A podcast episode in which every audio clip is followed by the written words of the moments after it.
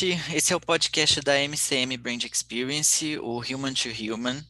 É um lugar para a gente falar sobre mercado de trabalho, sobre comunicação, diversidade, inclusão, de forma leve e descontraída. É um podcast feito de pessoas para pessoas.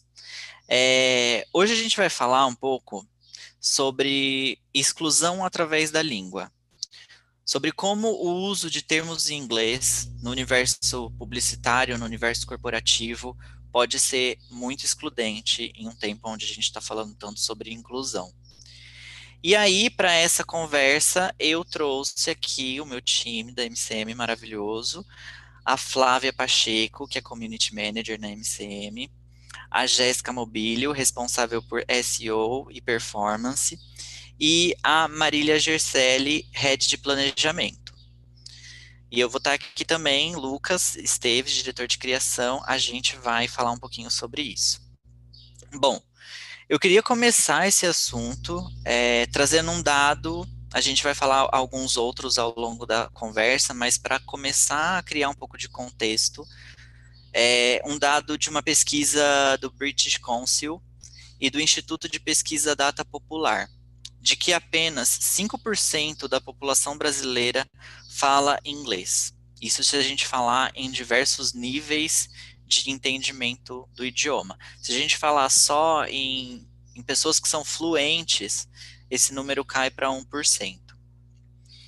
E aí, eu queria começar, então, com as meninas aqui, é, sabendo um pouco da experiência de vocês é, sobre nessa trajetória de vocês na carreira, nos ambientes e nos lugares de trabalho que vocês ocuparam, como vocês perceberam esse uso do inglês? Se ele era excessivo, se ele não era, é, em que contextos que parecia é, desnecessário ou não, ou, ou, ou, até em quais contextos vocês acham que ele era necessário, é, para a gente começar a contextualizar um pouco nossa conversa. Bom, primeiramente, bom dia, boa tarde, boa noite para quem estiver escutando esse podcast.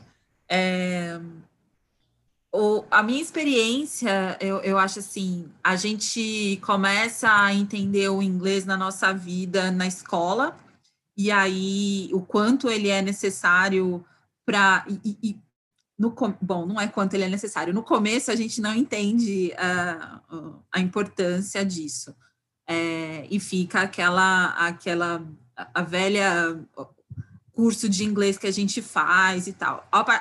No momento que a gente desenvolve é, a nossa vida, a gente vai entendendo onde que usa, como é que usa, e, e mas eu acho que desde esse começo, é, em que na escola se impõe isso e não, e não se mostra como o inglês pode ser usado e como é, isso mais na minha época também, né? Agora acho que é, é um pouco diferente. Mas é, a gente não entende isso e ele acaba, acaba já excluindo as pessoas que têm facilidade com isso e as pessoas que não têm facilidade com língua em aprender essa língua. Na medida que você vai, uh, né, faculdade, isso vai entrando mais na sua vida, é, e o universo da, da, de outras línguas acaba aparecendo mais, eu acho que é, a, sua, a sua não facilidade te exclui de muita coisa, né? Você não tem facilidade em ler uma matéria, ler uma, uma coisa diferente na faculdade, ou ler uma coisa diferente, ou ver um filme, é, e os seus amigos não, não não acompanharem isso. Eu acho que nesse momento, é, isso já, o inglês já começa, pelo menos o inglês já começa a, a você sentir esse impacto. É, agora, no o, impacto mesmo, eu acho que começa é, no ambiente de trabalho, né, onde você percebe é, que as diferenças desse conhecimento é, te torna uma pessoa diferente, né? Assim, você não, você se sente diferente. Você não entender alguma coisa em, em inglês é, te exclui de muita coisa, é, do entendimento, principalmente, assim. Então, reunião, material, é, matérias, é, é, conteúdos em inglês que você tem do seu trabalho, é, e você não entender aquilo, te exclui de muita coisa, te exclui de conteúdos. É, e você vai atrás. Eu acho que é normal isso, assim, não é um problema você não saber, né? O, e você ir atrás. Eu acho que o problema é as pessoas exigirem isso de você, e começa lá na escola. Né? Então, você é obrigado a fazer uma coisa, você é obrigado a, a, a ter o inglês no seu currículo, é, quando aquilo não é necessário para muita coisa. A gente vive num país, como você falou, que 1% da população tem inglês fluente. Então, realmente, a gente está num país em que isso não é necessário assim, acho que o universo, assim, de, de entender a língua estrangeira, é, acho que começa meio aí, assim, minha história é percebendo isso ao longo, né, disso, desde a escola, faculdade, e aí principalmente no mercado de trabalho. Você entende que isso é seletivo, faz parte da seleção. Eu eu fiz faculdade de jornalismo, então não é uma coisa muito presente. Se eu tivesse feito publicidade, com certeza teria sido diferente. Mas eu sempre trabalhei em agência, então é, meu primeiro emprego já foi em agência. E aí começa a saga, né? Eu, por exemplo, não falo inglês. E aí tudo é inglês. O meu cargo é inglês, o nome do nosso podcast é inglês, tudo. E aí eu acho que além, pior do que usar termos em inglês, é usar abreviações em inglês. Porque a pessoa, se usa um termo e ela não sabe, ela procura no Google, tipo, ah, sei lá, o que, que é community? Dá um Google. Agora, se você usa uma, uma, uma abreviação, você dificulta muito, porque vai aparecer um milhão de resultados que, se você não souber o contexto, você não vai entender nunca do que estão falando. Então, a primeira vez que eu recebi um For You Information abreviado, eu olhei para um lado, olhei para o outro falei, cara, do que será que a gente está falando aqui? Porque, tipo, o cara manda um FY, FYI e fala, Lute. Você fala, cara, eu não tenho ideia do que você está falando. Eu acho que pior do que. E, e, isso é muito do mercado publicitário, né?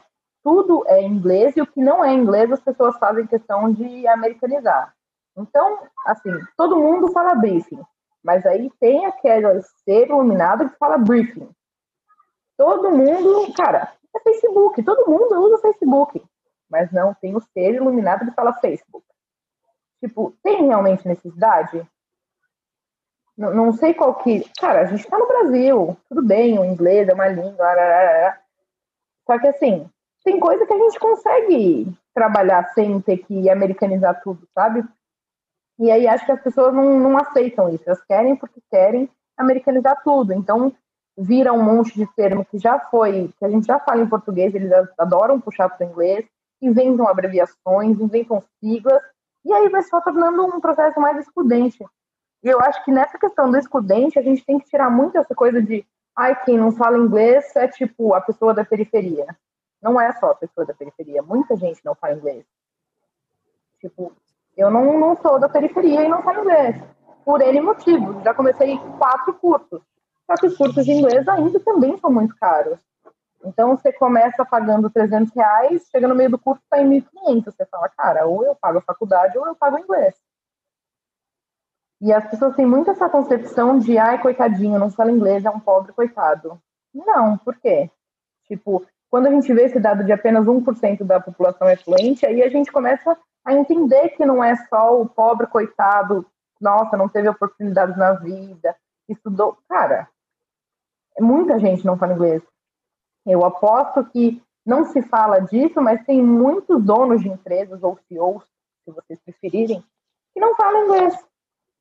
Então a gente tem que tirar essa concepção de quem não fala inglês é só o pobre coitado, porque aí a gente só começa, a gente só cria um ciclo mais vicioso ainda de exclusão.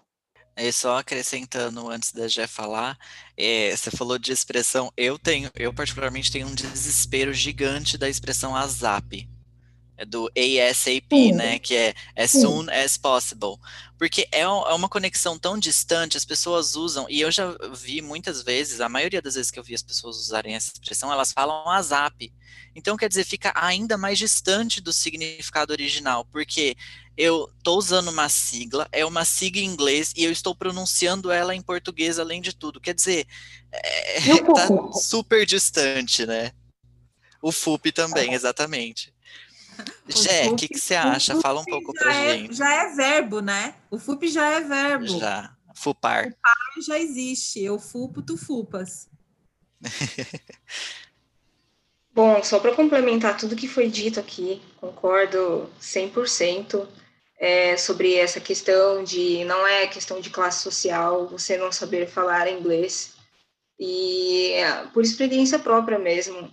E, enfim, eu fiz curso de inglês na adolescência, aquele curso que dura quatro, cinco anos para tentar ser fluente na língua e tudo mais, porque o inglês que a gente aprende na escola, na verdade, ele não te dá é, esse respaldo, né? de expressões que você vai usar no dia a dia, enfim, não tem como você identificar essas coisas que vão aparecendo, enfim, tendência e tudo mais. O inglês ali é o básico to be, né, que você aprende ali na escola, aí você evolui para você conseguir é, ter um pouco mais de inglês para passar no vestibular. Então, para mim, a, a, pegada do inglês que a gente aprende na escola não é para a gente sair falando inglês. É, é ali para você conseguir passar numa prova, enfim, é, é, não é, é mais ali para você saber escrever e tudo mais do que se comunicar de fato. Então, acho que lá na escola, para você sair falando inglês, ensino fundamental, ensino médio, é bem difícil, é, tanto há 10 anos quanto agora, porque o nosso ensino, a nossa educação, ela ainda é deficiente, ela é deficiente por N motivos, né? Não só por causa do inglês, a gente sabe, né? Então, é, eu não, é, eu também fiz jornalismo, então, tive aí um pouco, fui forçada a entrar mais nesses termos em inglês, né? Principalmente pela área que a gente atua de comunicação. Eu acho que essa questão corporativa, essa questão de agência, publicidade, a gente é meio que forçado a trabalhar com essas expressões, ainda mais por causa de tendência.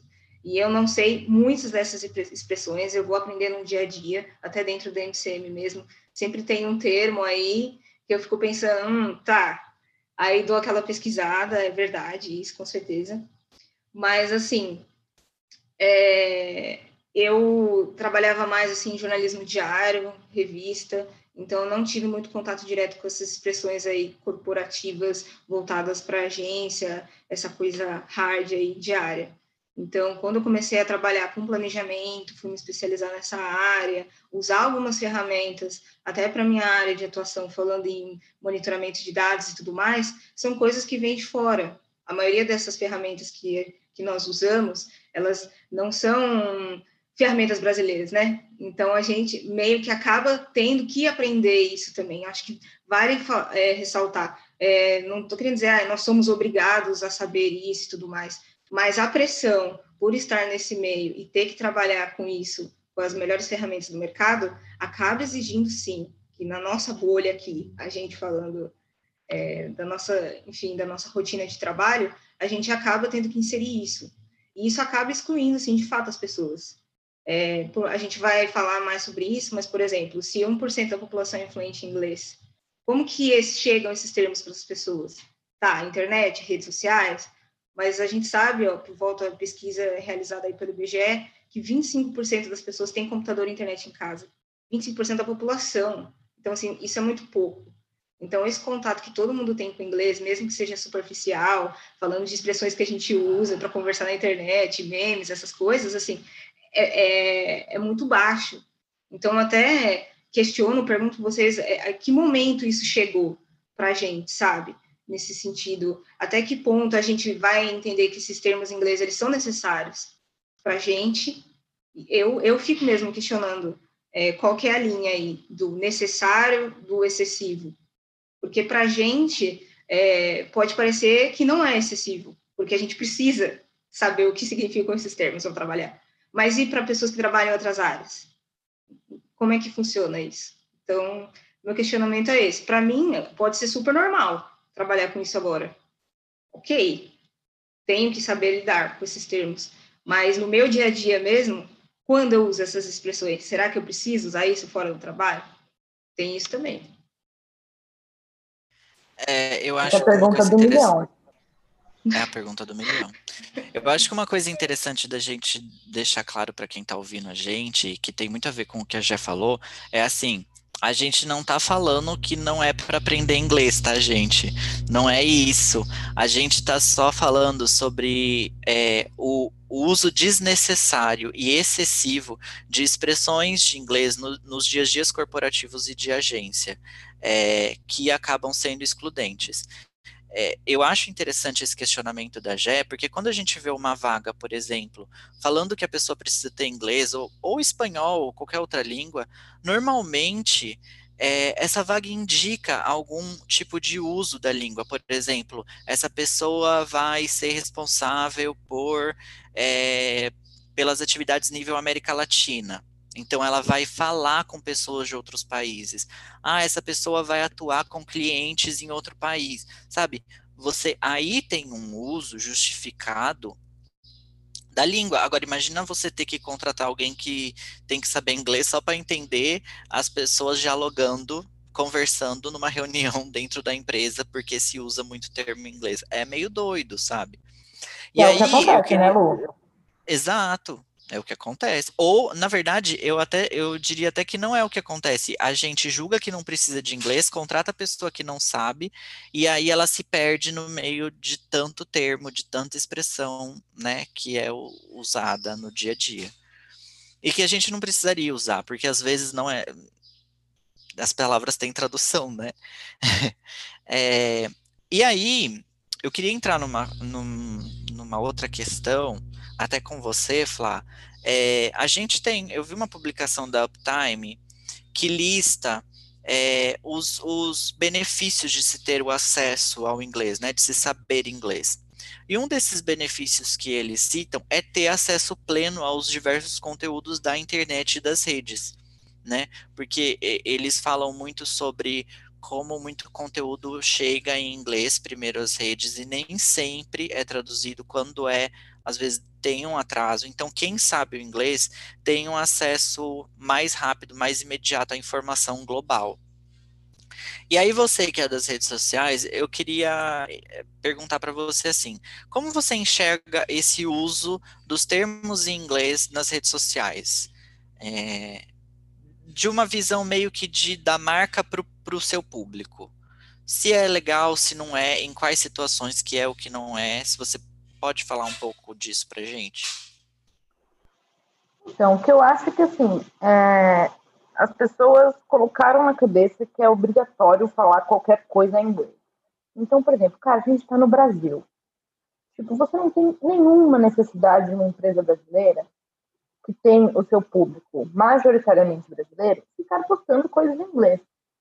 Tipo, além de você excluir os seus funcionários, você não alcança o seu público. 1% da população é fluente. Então, o seu público não é só 1%. Então, para que, que você vai fazer uma publicação em inglês? E aí tem a questão de não só as marcas, mas como os colaboradores. Tipo, cara, você fica usando expressõezinhas, abreviações, americanizando o que a gente já tem em português, e esse só dificulta o acesso. Tipo, eu, além de, de gerente de comunidade, eu também sou redatora. Então, assim, para você pegar um texto de, de, de referência, por exemplo, para estudar, cara, é muito provável que você ache ele em inglês.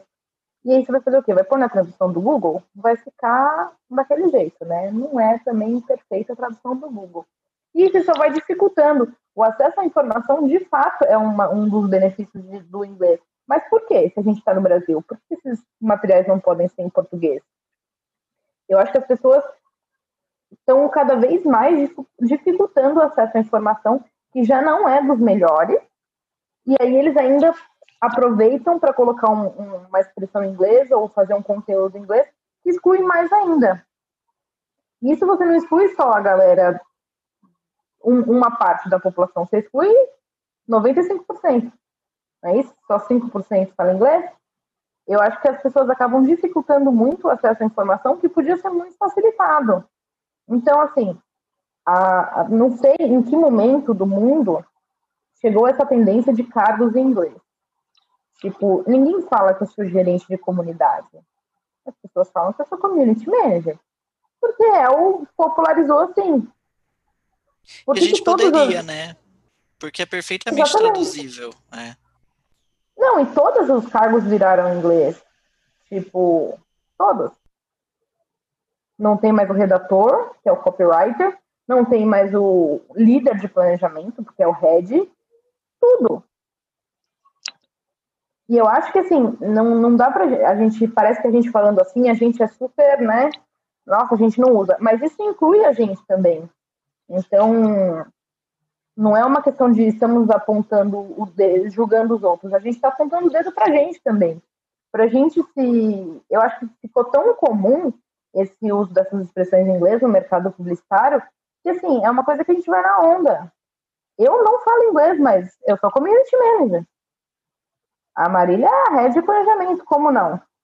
Eu acho que é uma coisa que a gente tem que observar e tentar se, se controlar. Porque aí as expressões, além de, criarem expressões, abreviações, eles têm verbos. Então, assim, a gente não vai mais começar uma coisa, a gente vai startar. Gente, startar, sério. Por quê? Não tem o mínimo de necessidade, sabe? A gente pode falar que a gente vai começar as pessoas elas começam a dificultar mais ainda o que não precisa ser dificultado. E é, e é nessa, nessa questão que entra o uso excessivo. Não tem necessidade. Uma coisa é você usar uma, uma coisa que não tem tradução, ou que a tradução não faça sentido para gente. Que aí é só encontrar outra palavra também, né? Não é um grande problema. Mas as pessoas só, só aumentam essa, essa exclusão e esse uso excessivo, criando um verbo de palavras que, assim, gente, não, não realmente não tem necessidade, sério. Para que startar uma coisa? Você pode apenas começar. Eu acho muito legal isso que você falou, porque é bem isso, assim, a gente não tá dizendo que a gente sabe fazer do jeito perfeito, né? Mas é, e a gente acaba sendo absorvido de uma tal forma por esse, pelo nosso mercado e pelos costumes e jargões que a gente acaba adotando também, né? E, e, e, o ponto aqui é justamente a importância de a gente desapegar um pouco disso para a gente conseguir incluir quem é novo, quem não é da área, quem está chegando agora e ainda não foi absorvido como a gente, para de repente não ter as dificuldades que a gente teve nesse processo, né? De aprendizado, porque é isso, para a gente agora é fácil. Eu mesmo falei Red quando a gente começou o podcast, então, assim, é, é muito naturalizado, mas é, existe a importância de a gente desapegar um pouco desses termos que não são necessários. É, eu acho que eu queria... o, o, o maior teste disso é assim, ó, faz uma reunião do lado da sua mãe e vê o que, que a Sim. sua mãe extraiu dessa reunião. Tipo, cara, Exato. em, Exatamente. em inglês, que já virou meme, tipo, cara, a pessoa fala mindset, tipo, todo mundo aponta o dedo da risada, porque virou meme, não tem necessidade de você, você pode falar mentalidade, é tão mais fácil a pronúncia. Para que você vai falar mindset? Tipo, faz uma reunião com a sua mãe, você publicitário, faz uma reunião com a sua mãe, ou com a sua tia, ou com a sua avó, não sei, uma pessoa que não fala inglês, e veja o que ela extraiu dessa reunião. Tipo... Ou, ou, até mesmo uma publicação, sabe? De, de rede social. É, eu mesma já publiquei coisa em inglês e minha mãe me retornou falando: o que, que você está falando? E eu falei assim: é, realmente, minha mãe não sabe. Então, assim, é, não precisa ser uma reunião, precisa ser simplesmente um. Pega aí alguma coisa que você está colocando na sua rede social e que você está republicando, por exemplo, repostando e que é inglês e que você na hora pegou porque você entende. E aí, a sua família, sua própria família não sabe o que você está pensando, porque sua mãe e seu pai não entendem. Então, acho que é, um, é, é super válido você estar tá falando, falar, é, esse teste é muito válido. Fala uma coisa e pensa se é sua mãe ou seu pai, ou enfim, alguém próximo a você, não, né? Não porque mães e pais não também, né, a gente exclui, mas pessoas próximas a você que você, não, elas não vão entender. Isso é um teste super válido. Eu falei mãe e pai, foi só um exemplo. O meu marido, por exemplo, é programador. Ele faz uma reunião que eu, eu saio do mesmo jeito que eu entrei, entendendo zero coisas. Não, não, não, eu, eu, eu entendi também. Só colocando isso, tipo, não precisa ser pai e mãe, mas pessoas próximas a você. Para complementar, é, por exemplo, se, a, vamos dizer assim, nós usamos esses termos no dia a dia, mas eu acho importante também, é, se a gente está chegando uma pessoa que não fala o idioma, é, como o Lu já até comentou, a gente investir para que essa pessoa saiba o que são esses termos, porque às vezes a gente também contrata a pessoa, aí ela não sabe inglês e a gente usa esses termos e fica por isso. Então, fica muito a cargo da pessoa se ela buscar, procurar. Eu acho que a, a, a, empresa, né, o ambiente de trabalho, ele também tinha que ter esse compromisso. Você quer usar esses termos, é assim, dessa forma que a gente se porta, então você precisa ensinar isso para a pessoa que está chegando, entendeu? De alguma forma. Você tem que fornecer para ela essa informação, porque às vezes eu mesmo, de chegar num lugar trabalhar e a pessoa usar os termos e eu, ok, tá, tudo bem, uhum, é isso. E aí, depois de voltar procurar, e às vezes a gente não tem certeza se era isso que a pessoa quis dizer ou não. Então, eu acho que a, a empresa também tem esse papel de educar as pessoas e fornecer essa informação, sabe? Complementando isso que você já falou, se você é uma empresa e você vai americanizar o cargo da pessoa, explique-a qual é a tradução e o que, que ela faz. Não adianta você falar que ela é copywriter ela não sabe o que significa. Se ela você fala, olha, você é um redator, mas a gente aqui gosta de americanizar as coisas, então você vai ser o copywriter, tá? Porque não adianta nada você inventar um cargo bonito para todo mundo e a pessoa nem saber o que significa. É, assim, só acrescentando, né, para a gente também continuar, mas assim, é, de ter essa, essa sensibilidade é, de olhar para a sua audiência, né, e ver se aquela pessoa está entendendo o que você está falando. Porque é, em seguida traduzir, eu acho que é uma. É uma é, assim como a gente tem na escrita, né? Essa, é, já tem essa, essa coisa na escrita de ter a palavra, ela vira muitas vezes com uma tradução, a gente ter essa percepção na fala também, né? A gente está falando aqui e então de corrigir, não de corrigir, mas de complementar uma tradução para quem está ali não souber o que, que é, já aumentar, né, saber o que, que é, sem precisar ficar explicando também. Então, isso, isso é automático, né? De fazer uma coisa mais automática, de ficar natural essa, essa, esse ensino. Então, uma vez que você fala, isso já virá uma tradução na sequência. Acho que essa percepção é um exercício super bom para a gente. Né? A gente está aqui colocando um problema, mas vamos colocar uma. Acho que é uma solução isso, né? É uma forma da gente solucionar essa, isso que acontece. É, inclusive eu vou aproveitar esse gancho para te fazer uma pergunta, assim, porque aqui na MCM a gente fala muito sobre diversidade, a gente fala muito sobre inclusão, e esse é um processo de aprendizado contínuo que a gente, não só a gente, né, todo mundo que está engajado nesse assunto agora está aprendendo de forma contínua. É, e você foi uma pessoa que aqui trouxe muito essa questão para dentro da MCM de a gente começar a pensar sobre a forma como a gente fala, para a gente conversar de maneira inclusiva.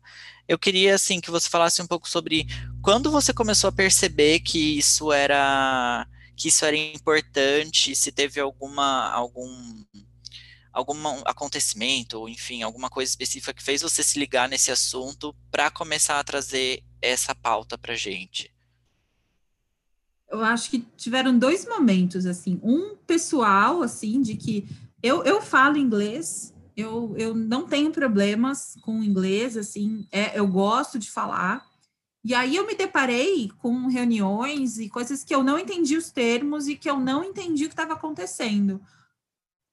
Peraí, eu entendo e eu sei falar e eu não estou entendendo. Ponto, né? É um ponto. E aí eu comecei a perceber isso, assim, se eu que entendo né? Não é 100% fluente, mas entendo, consigo falar, consigo me expressar. Não entendo, as outras pessoas que são zero, têm zero conhecimento, ou que têm um conhecimento muito pequeno, ou não gostam, enfim, não têm essa habilidade, é, como é que elas fazem para se comunicar, né? Como é que elas fazem para entender o que a gente está falando no nosso universo?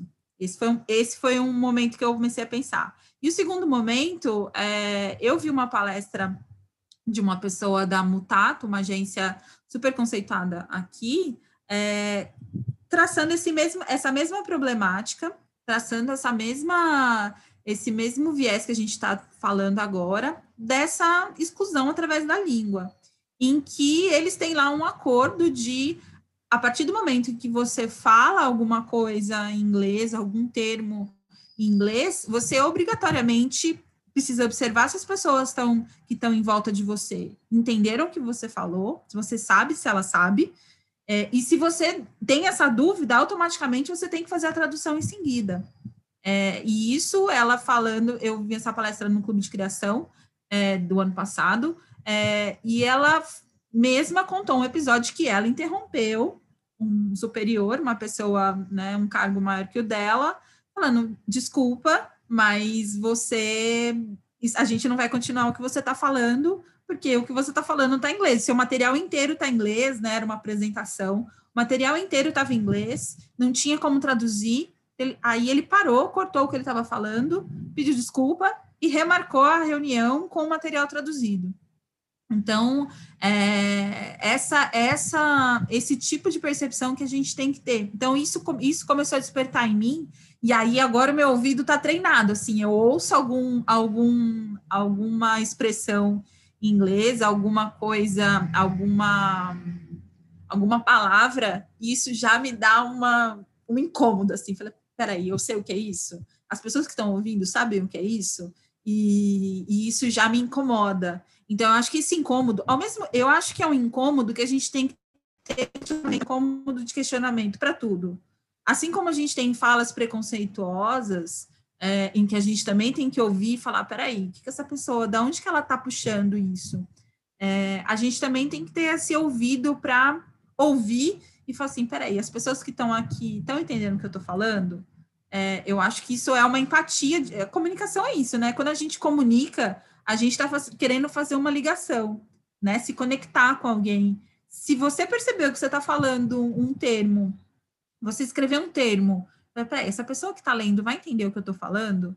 Então, é esse questionamento que eu acho que a gente está no âmbito da inclusão, né? Eu acho que é, é um questionamento para a gente incluir todo mundo na comunicação, é, incluir, a gente inclui, a gente pensa em, em pessoas com deficiências, a gente pensa é, em, em, diversos públicos, mas a gente não pensa na pessoa que não entende o que a gente está falando no americanismo.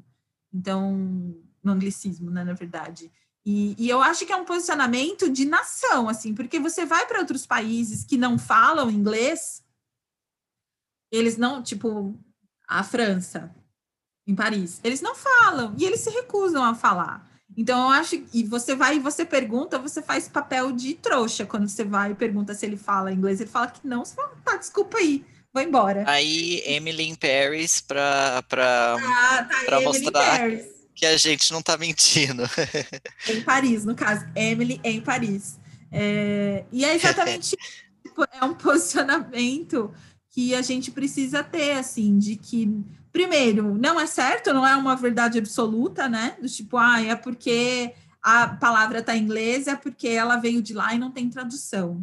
Tem, tem que ter, não é possível. Não é possível que a gente não tenha nenhum tipo de, de tradução. E, e, então foi esse pensamento assim que eu comecei a, a, a, entender e hoje em dia me incomoda muito ouvir algumas expressões. E óbvio eu falo né? Eu, eu falo também não estou me excluindo de nada não. Meu, meu head de planejamento precisa mudar agora. Já vou mudar agora aqui no, na minha na minha função. Mas é, mas eu falo mas eu acho que eu tenho prestado muito mais atenção no que eu estou falando e no que eu estou escrevendo nesse sentido, assim. Eu acho que a gente precisa ter essa consciência. Eu queria pegar um gancho no que você falou para passar a bola para Gé. Você falou de comunicação. Eu acho muito legal a gente lembrar disso, que comunicação, assim, é, tem a ver com passar uma mensagem, né? Se a gente não está sendo eficiente na forma como a gente transmite essa mensagem, a gente não está fazendo comunicação direito. É, e a Gé, quando ela entrou aqui na MCM, um dos primeiros projetos que ela pegou com a gente foi um, uma tarefa que não é fácil, que a gente chama é, comumente de naming, né? Outro termo em inglês aí, é, que é essa coisa da gente criar nome, para nada mais é dar é do que criar um né? nome, dar um nome. Nomear, gente. E, essa palavra. e quando a gente faz isso, fatalmente a gente recebe sugestões, às vezes até do próprio cliente, que vem em inglês. É, eu queria que a Jé falasse um pouco para gente o que, que você pensa assim quando você vai fazer isso. Assim, você, se você considera nomes em inglês, você faz isso se baseando no público-alvo daquela, da, daquele produto daquela empresa, enfim, como funciona, como você pensa nisso, em usar inglês ou não nessas ocasiões? Lu, é isso que você comentou mesmo. Porque, assim, é, a gente está falando aqui da necessidade de não ser excludente, de trazer termos mais em português, mas nessa questão mesmo, falando aí de cliente, né, a gente precisa fazer um estudo para ver qual é o público desse cliente. Se a gente está falando de uma empresa de tecnologia que diariamente trabalha com esses termos, tem um público-alvo determinado, que sabe o que são essas expressões. Então, quando a gente vai criar um nome, desenvolver alguma coisa voltada, enfim, o nome de um produto, vai vai estar tá diretamente ligado ali à linguagem que eles usam para conversar.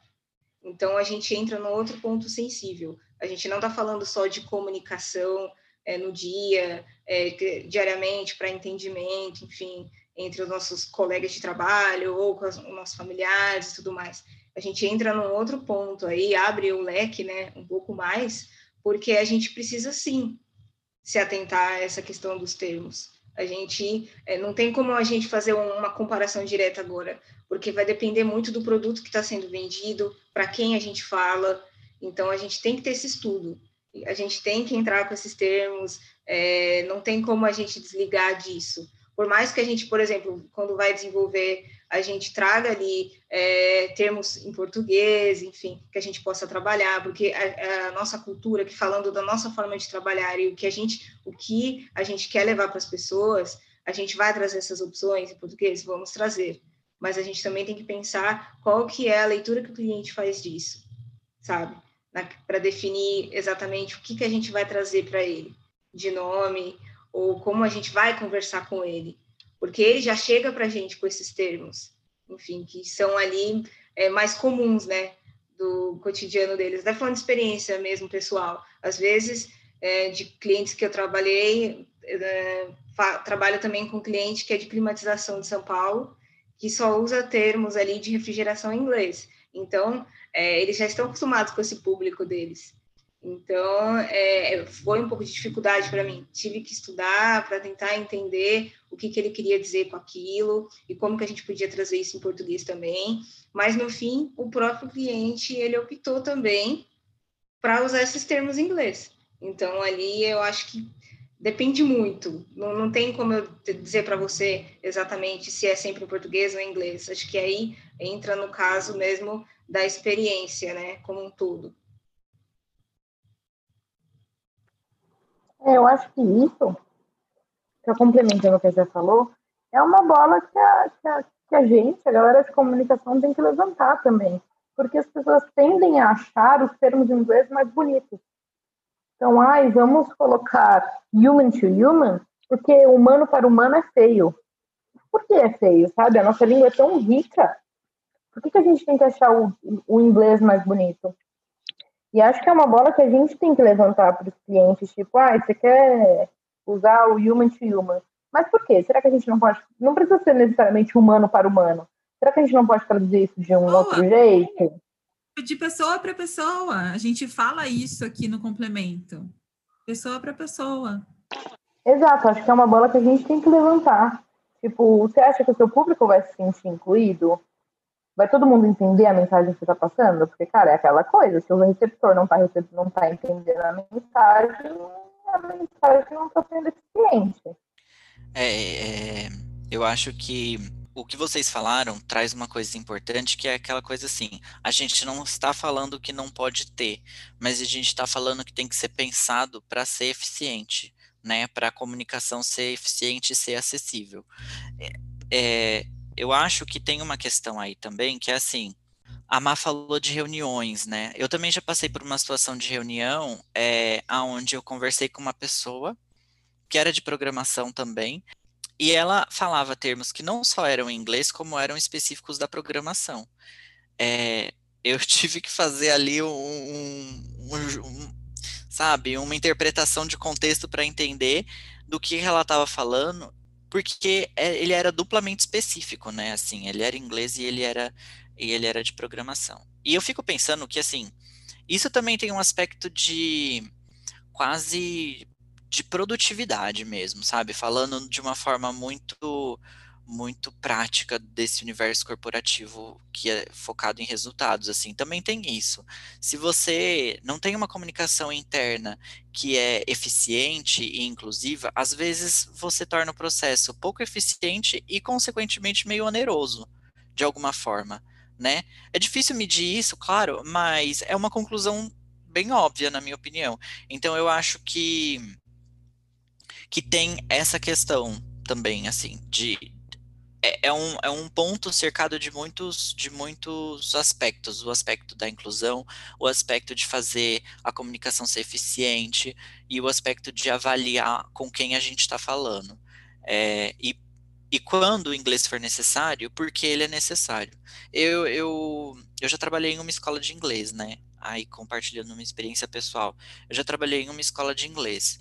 É, eu e, e, e, lá, às vezes acontecia das pessoas entrarem em contato com a gente pelas redes sociais e tal, e pedir indicação dos professores para fazer tradução acadêmica. Isso acontecia muito. E dentro do corpo de professores da escola, a gente tinha especificamente, não era qualquer professor que eu podia indicar se eu ia responder a pessoa nas nossas redes sociais. Eu tinha que é, tal, se, se a pessoa fosse do curso de medicina, era tal pessoa, era tal professor que sabia os termos em inglês daquele curso para fazer um trabalho, para traduzir um trabalho acadêmico. Se fosse de direito, era outro, se fosse de publicidade, era outro, e assim por diante. Então, nem, as, nem dentre as pessoas que têm inglês, é, você você tem a certeza de que vai ter uma compreensão ali de tudo. Porque como a Flá pontuou, é tudo em inglês, né? Até é, siglas e, e, e, termos muito específicos de cada área de atuação. Eu, quando eu vim para São Paulo, sou do interior, quando eu vim para São Paulo, é, eu, eu, eu sei inglês, né? E, e, e eu me deparei com um monte de termo de multinacional, que eu não estava acostumado, que eu viajava, mesmo sabendo a língua. Então, assim, compliance, é, os CTO, CMO, COO, CEO, CFO, sabe, todos os C-levels aí, é, a própria expressão C-level, por si só, então, é, não é só, às vezes não é só uma questão de ser inglês, é uma questão de ser inglês e de ser particular de um setor. Só que é, esse particular de um setor a gente não consegue tirar, né? É um termo específico, às vezes é científico, dependendo da área, sei lá. Só que se ele é em português, às vezes já facilita a compreensão, né?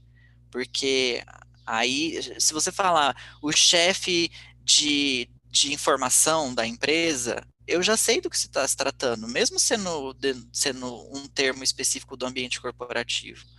Então, acho que tem essa, essa questão. É, queria compartilhar também uma outra coisa aqui. Ontem eu estava, à noite, eu estava fazendo uma pesquisa para a gente ter esse bate-papo e eu estava conversando um pouco sobre isso com os meus pais, eles estavam do meu lado. E, e eles falaram sobre situações onde eles se sentiram excluídos porque eles não sabiam de inglês, e eu nunca tinha parado para imaginar que os meus pais em alguma situação tinham é, se sentido excluídos por conta disso.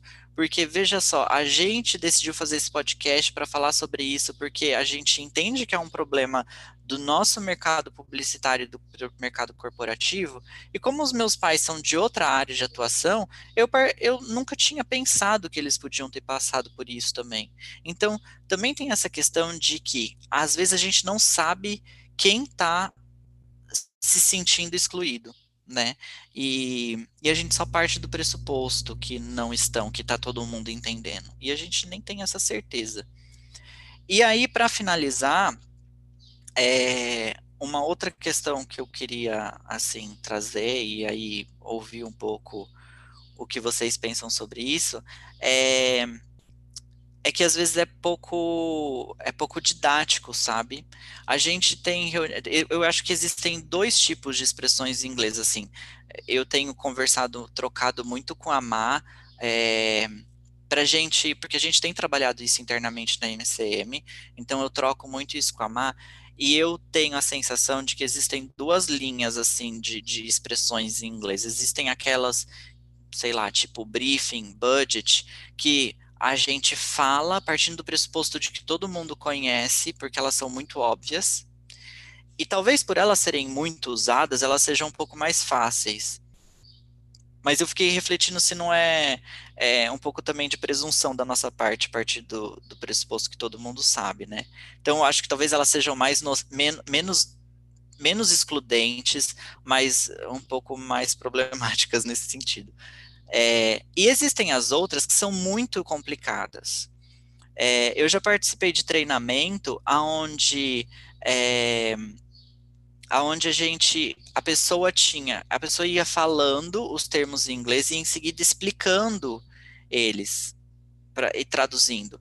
Então, eu fico pensando, não é um pouco antididático, assim, você é, usar uma expressão que você tem que parar para explicar para as pessoas o que ela significa em português e traduzir? Você não está dificultando o processo de aprendizado, assim, né?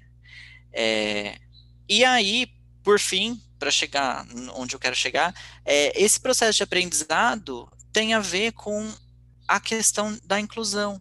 Porque a gente está caminhando para um futuro onde as marcas estão falando muito sobre inclusão, estão abraçando muito essa causa, e a gente até vê, de fato, é, as, as marcas tomarem iniciativas muito legais de inclusão, de é, estudar processos é, de contratação até. A gente tem aí o caso da Magazine Luiza, a gente tem aí é, outras empresas, a Century, que é, também é muito engajada com, com diversidade.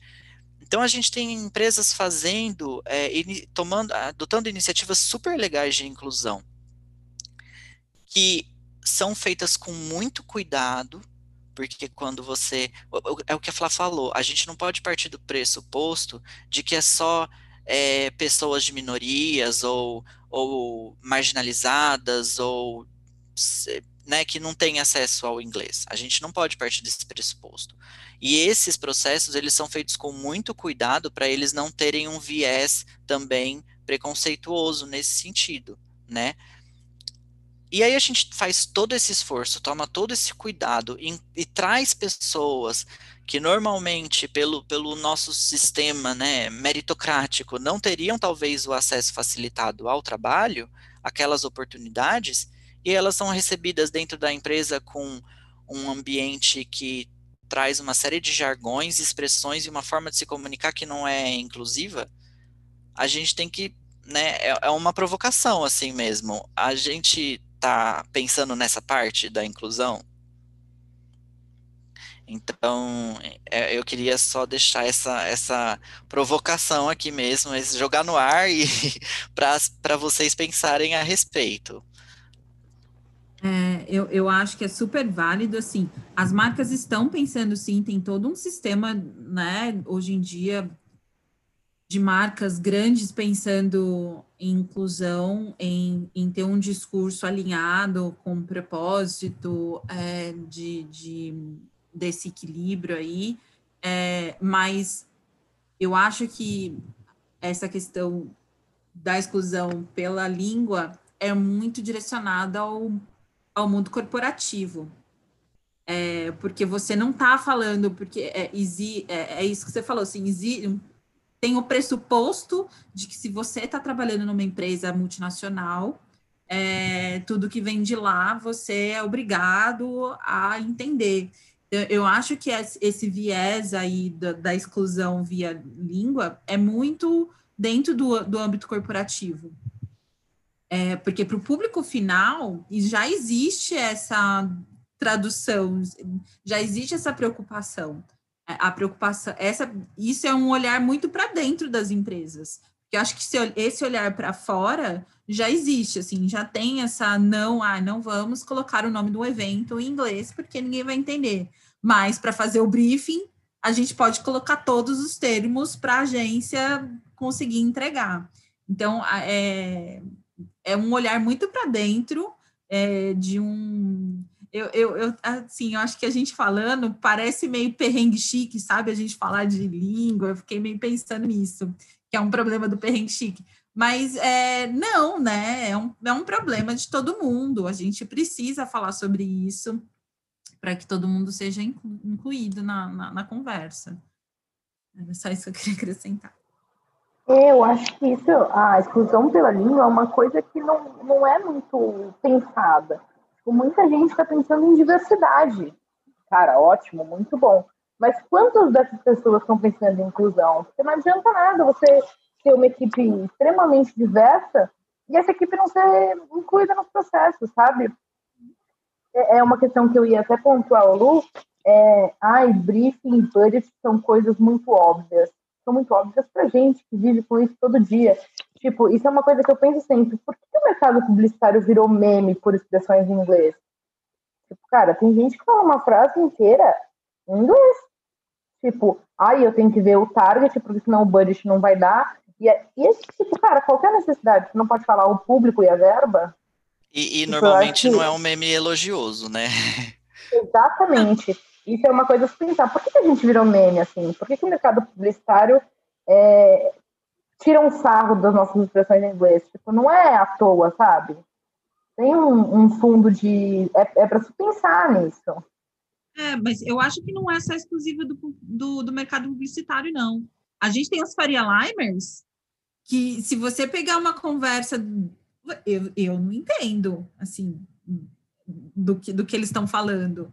E eu acho que sim, cada um tem os seus problemas, né? Cada um tem o seu, o seu, o seu nicho aí de, de seu dialeto. E eles são problemáticos dentre si, como o Lu falou, da mãe, do pai, que sim, são de outro universo, no universo da saúde, né, Lu?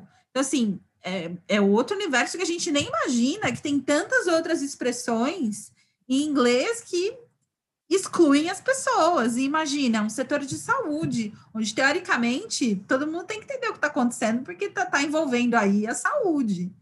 Então, o mundo publicitário, ele é um dos culpados, porque eu acho que ele faz a conexão entre várias pontas, né? Então, você tem as pontas com todos os outros universos, mas existe, existe os, os dialetos em todas as outras, em todos os outros lugares, assim. É, todo mundo tem um pouquinho de culpa nesse sentido, porque cada um carrega isso, passa para frente. Pensando em tudo isso que a gente falou agora, é, eu volto com uma questão que até questionei antes para vocês. Por que a gente insere essas tendências, né? Porque isso são tendências que vêm e de termos e tudo mais. Então o mercado vai mudando e a gente vai trazendo esses termos, e a gente vai trazendo para dentro dos nossos cargos, do nosso dia a dia, enfim. É, o que a Marília falou agora de ah, nós somos um pouco culpados falando do mercado publicitário, mas a gente, é, essas tendências, elas estão cada vez mais inseridas né, no, nosso, no nosso dia a dia. E como que a gente faz para isso que a gente está falando agora também virar uma tendência, né? É que você falou, a gente olhar para dentro e ver, calma, a gente precisa rever como a gente está se comunicando, sabe? É uma questão que fica, é, para mim, é um questionamento que eu vou jogar no ar também, é algo que eu fico, como que isso se torna uma tendência, né? Também, para gente. É, eu acho que a gente, é, assim, sai com algumas conclusões, mas a gente sai também com muita coisa para pensar. E eu espero, na verdade, eu espero que o pessoal que ouviu a gente saia com muita coisa. A gente questionou até o nome do nosso programa, gente. Foi assim, muito, realmente Sim, muito. Aí, a foi a gente reflex, é, fez muita reflexão é, sobre, sobre o tema. É, era a expectativa que eu tinha. Obrigado por terem participado, meninas eu acho que foi muito legal. É, espero que quem ouviu, o pessoal de casa, o famigerado pessoal de casa, tenha gostado e que e que vocês continuem aí. Não sei se o próximo programa vai ter outro nome, gente. É isso, a gente vai ter que agora. Tô brincando. É, eu, eu, eu, mas espero que vocês gostem. não é demérito. Não, quem tá ouvindo assim, não é demérito não saber inglês, não é algo é, ruim. Não, não. A gente levanta essa bandeira porque acho que precisa ser dito. E assim, se você não sabe, levante a mão e fala: desculpa, fulano. O que você quis dizer com isso? O que quer dizer essa sigla? É, traduz para mim. Eu acho que é uma coisa que a gente precisa começar a levantar. Fale. E até mesmo você que sabe, olhe em volta e fala, viu? O que, que, o que você quis dizer com isso? Eu acho para a gente começar a treinar esse, essa fala, sabe? Treinar isso. É isso. Para encerrar. Obrigado, Má. Obrigado, Gé. Obrigado, Flá. É, a gente vai encerrando por aqui. É, se você gostou ou se você ficou com dúvidas, ou se você tem as suas próprias reflexões, é, entre em contato com a gente, manda no nosso Instagram, é, a gente faz esse tipo de, de conteúdo porque a gente quer pensar sobre o assunto, promover reflexão sobre o assunto mesmo. Então, a gente está super aberto. Se vocês tiverem é, sugestões de temas para a gente trazer aqui nas próximas edições do nosso podcast, fiquem à vontade. Nós temos os nossos canais aí abertos para ouvir vocês, tá bom? Obrigado, obrigado meninas pela participação, obrigado Matheus que está na técnica, na parte técnica do nosso do nosso programa. e é isso, pessoal, até a próxima.